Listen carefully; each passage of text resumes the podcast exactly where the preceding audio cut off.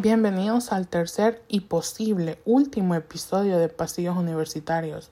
Les traemos anécdotas de cómo era la vida universitaria antes del COVID-19. Capítulo 3. Último día antes de la tragedia. Con las voces de Angélica, Gaby, Carlo y Karime. Tegucigalpa. Jueves 12 de marzo del 2020.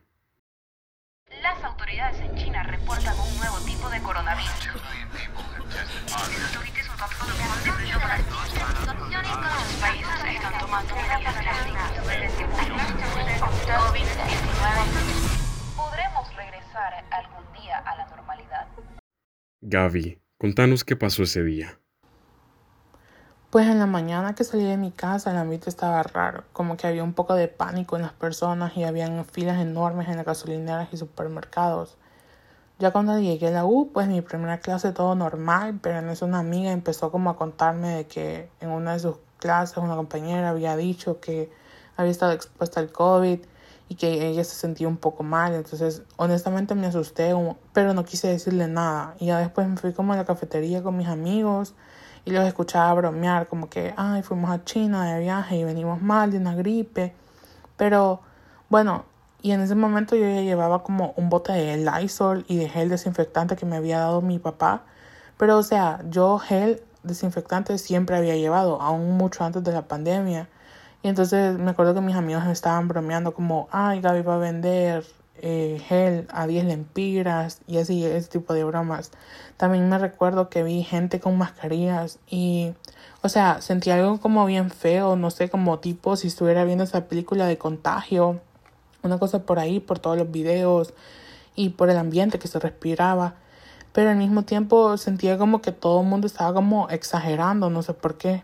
Y ya en mi última clase, pues escuché que todos decían como, y es cierto que mañana no va, que el lunes no van a haber clases y así.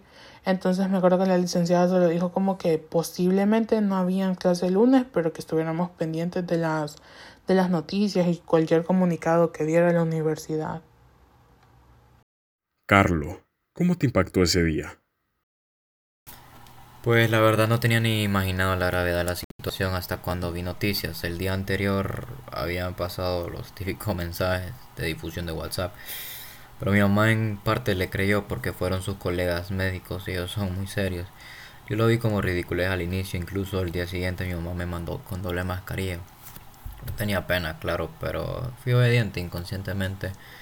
En mis clases se reían.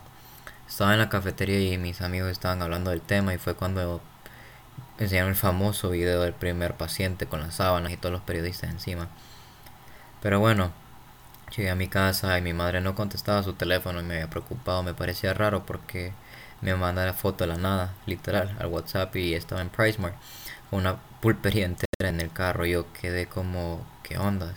Pasaron videos después como a los minutos de cómo estaba horrible, de contagiado los súperes, de gente comprando lo loco y incluso decían de que había un paciente, bueno, un infectado de COVID en Unitec, un estudiante, y fue una mala broma que hizo uno y incluso salió sancionado ese estudiante. Angélica, ¿cómo fue tu experiencia ese día? Pues me acuerdo que me levanté un poco desanimada y como pensativa, porque desde la noche anterior las noticias no paraban de hablar sobre el COVID-19. Y mi tío en ese momento estaba en China y él ya medio me había contado la situación y cómo China había estado en cuarentena por meses porque empezó allá, ¿verdad? Fui a la U y desde la primera clase ese era el tema de conversación, diciendo que íbamos a ir a modalidad virtual por unos días, pero algo dentro de mí sabía que no iba a ser cierto. Me acuerdo que tipo 5 estaba en la casa de unos amigos escuchando noticias. Mi mamá no dejaba de llamarme para decirme que íbamos a ir a cuarentena y que iría a comprar lo necesario. Entonces yo decidí venirme a mi casa rápido y sin pensarlo. Ya después estábamos todos en cuarentena. Tegucigalpa, viernes 13 de marzo. Karime, ¿qué pasó ese último día? A este punto, los rumores del virus ya eran una normalidad como una o dos semanas antes, empezamos a evitar el contacto físico entre nosotros. Ahí nació el famoso saludo de diputados, chocando los codos. Y era realmente extraña la persona que se atrevía a despedirte o a saludarte de abrazo o de beso. Luego con las medidas que empezamos a ver, desde que estoy como en primaria, eh, tengo la costumbre de cargar jabón, gel, toallitas y me alegró que la gente también empezara a tener esta iniciativa y pienso que es algo que se va a quedar con nosotros por bastante tiempo. Pero cuando miraba a alguien con mascarilla, la cuestión se empezaba a sentir real, aunque un poco exagerado porque en el fondo sentía que sería como la gripe H1N1 que no pasó a más. Y bueno, yo era fan de pasar en AU, aun los días que no me tocaba ir, los viernes pasaba en el salón de baile ensayando algo, pero ese viernes en específico fui porque mi computadora no daba más con la edición que tenía que hacer para un proyecto. Entonces pedí prestado los laboratorios de computación. Lo que quería realmente ese día era que cancelaran las clases porque estaba como, uff, saturada con todo eh, y lo último que nos habían dicho en un comunicado es que se nos adelantaría una semana los exámenes, o sea que todo el mundo estaba en crisis porque ya era la otra semana exámenes de la nada y seguíamos presencial.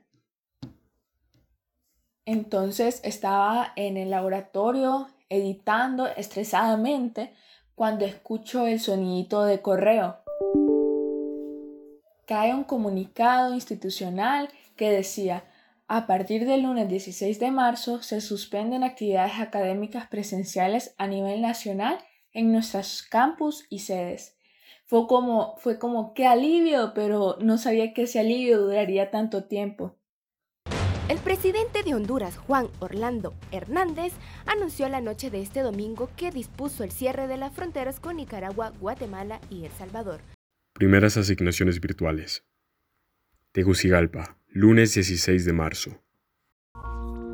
En noticias internacionales se ha identificado la causa de la enfermedad misteriosa en el, el Departamento de Salud informó que un nuevo coronavirus de personas han sido infectadas. si existe la posibilidad de contagio humano a humano. Gaby, ¿qué tenías que entregar ese día? Recuerdo que como estábamos en semana 9, entonces teníamos que presentar un manual de marca para gráfica 2 y en la clase de Portillo había un trabajo de producción que vale más habíamos logrado grabar como la semana anterior, pero solo quedaba como una cuestión de edición y eso, era bien poco. Pero fue bien raro porque, o sea, teníamos, no teníamos clases, simplemente los licenciados eran como, bueno, por correo nos decían, ustedes hagan esto y nos comunicamos por WhatsApp y mandan como cualquier duda o algo así. Entonces nadie sabía como si íbamos a tener exámenes o no. Y al final como a mí me cancelaron mis exámenes. Entonces los puntos de, del examen me los pasaron para el manual de marca y lo mismo. Los puntos del examen me los pasaron para ese trabajo con el Portillo. Y ahí me sentí como bien a la mano de Dios porque, por ejemplo, para el manual de marca uno hace una presentación y dice como el por qué escogió esos colores, porque escogió como tipografías y eso. Y pues no pudimos hacerlo, simplemente estábamos, como te digo, en la mano de Dios. Si la licenciada entendía o no por qué habíamos puesto cada cosa donde iba. Y lo mismo con el portillo, como no era tan a la mano de Dios esa clase, pero pero sí era como, bueno, ¿por qué lo editaron así? O, o cuestiones así no sé, fue, fue bien raro entregar esos proyectos, la verdad. Carlo, ¿te gustaron tus mini vacaciones? Pues la verdad al inicio lo sentía rico, el hecho de no tener que moverme de edificio a edificio, no tener que esperar el bus, uf. La verdad que se ocupaba un break, por así decir, porque incluso estaba medio tenso la, la situación en mi círculo de amigos. Los primeros días se ayudaron para como resolver muchas cosas, relajarme. Pero días se convirtieron en semanas y semanas se convirtieron a... Bueno, llame aquí. Angélica, ¿cómo estuvieron las clases ese día? La verdad, muy distinta. Todo un relajo, unos maestros con más estrés que otros porque no sabían cómo continuar las clases, muchas actividades que iban cambiando. Lastimosamente, sí se sintió un cambio brusco, que en lo personal no estaba preparada. Karime, ¿estabas lista para ese cambio? Claro que no. Todos estábamos en un completo estrés Sentía que pasaba todo el día en WhatsApp coordinando lo de las clases. Teníamos como un grupo con la licenciada, otro grupo entre nosotros, otro grupo entre los coordinadores, algunos maestros hablándonos por WhatsApp, otros por, solo por correo, otros por clases virtuales y en otras no teníamos clases virtuales. Fue un periodo bien cansado, no sabíamos hasta qué punto dejar los proyectos, las tareas, qué, qué iba, qué no iba, todo se acumuló y ya venían los exámenes finales. Y de recibir clases virtuales, en una de mis clases la maestra como que anticipó lo que sucedería y logró terminar el contenido, entonces solo sellamos con el proyecto. Pero en las otras dos sí debía entrar a clases. Creo que se nos hace más fácil la dinámica de cuando pasamos de virtual a presencial que de repente estar con tus compañeros, hablarles, tenerlos a la par en carne y hueso, pero luego solo escuchar su voz. Ha pasado un año seis meses y actualmente solo uno de los testigos ha vuelto a la vida universitaria semipresencial. Los otros tres siguen en modalidad virtual hasta nuevo aviso. Por favor, síganos en nuestras redes sociales, en Twitter como Pasillos Uni, Facebook e Instagram como Pasillos Universitarios. Y bueno, Quizás nos veamos en un próximo episodio. Sigan sobreviviendo y nos invitan a su graduación, si es que la tienen. Un agradecimiento especial al narrador de este episodio, Gabriel Borjas.